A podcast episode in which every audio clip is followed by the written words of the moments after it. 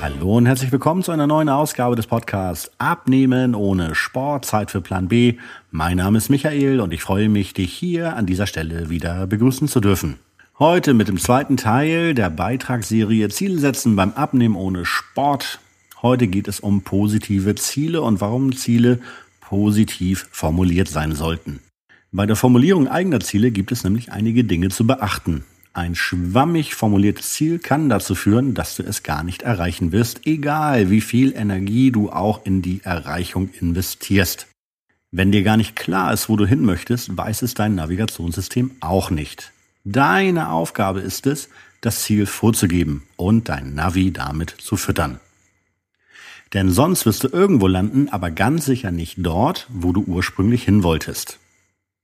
Ein wichtiges Kriterium bei der Formulierung eigener Ziele ist, dass das Ziel positiv formuliert ist. Der Fokus richtet sich dabei auf das, was du willst, hin zu dem, was du begehrst und weg von dem, was du nicht mehr willst. Das, was du nicht mehr willst, das kennst du schon. Also auf zu neuen Ufern.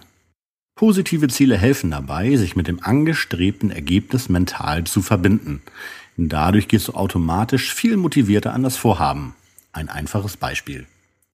Angenommen, du hast den Entschluss gefasst, dass du Gewicht verlieren möchtest. Du könntest sagen, dass du endlich abnehmen willst, dass du nicht mehr dick oder fett sein möchtest, egal wie du es formulierst. Aber ist das ein positives Ziel? Die Antwort lautet nein. Ich will nicht mehr dick sein ist kein positives Ziel. Der Fokus liegt noch auf der eigenen Leibesfülle.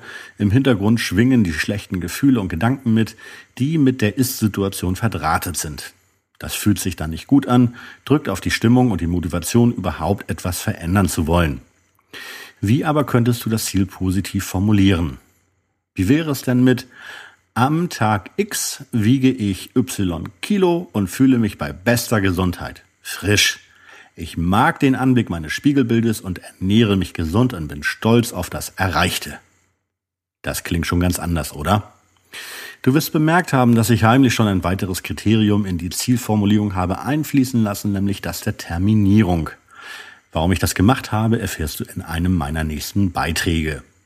Und das ist nur ein Vorschlag, wie dein Ziel lauten könnte. Im Grunde geht es tatsächlich darum, das Positive herauszustellen. Zum Beispiel das Wohlbefinden, den Anblick im Spiegel, der Stolz, der dich erfüllt.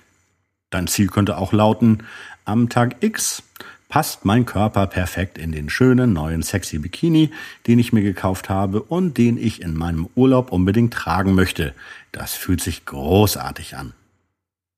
Jeder Mensch hat seine eigene Sprache, also achte nicht so sehr auf meinen Wortlaut, sondern versuche dein Ziel mit deinen eigenen, in deine eigenen Worte zu kleiden, so dass du dich damit identifizieren kannst. Und, hier wiederhole ich mich gerne, beschäftige dich in deinen Zielen nicht mit dem Alten, sondern mit dem Neuen. Werde erwartungsfroh auf das, was sein wird, wenn du dein Ziel erreicht hast. Das Alte kennst du schon zur Genüge und vermutlich langweilt und nervt es dich ganz schön. Es ist Zeit für etwas Neues. Ich wünsche dir viel Spaß und Erfolg beim Entdecken der positiven Aspekte, die eine Gewichtsabnahme bei dir bewirken wird und wünsche dir nur das Beste. Bis zum nächsten Mal, dein Michael. Tschüss.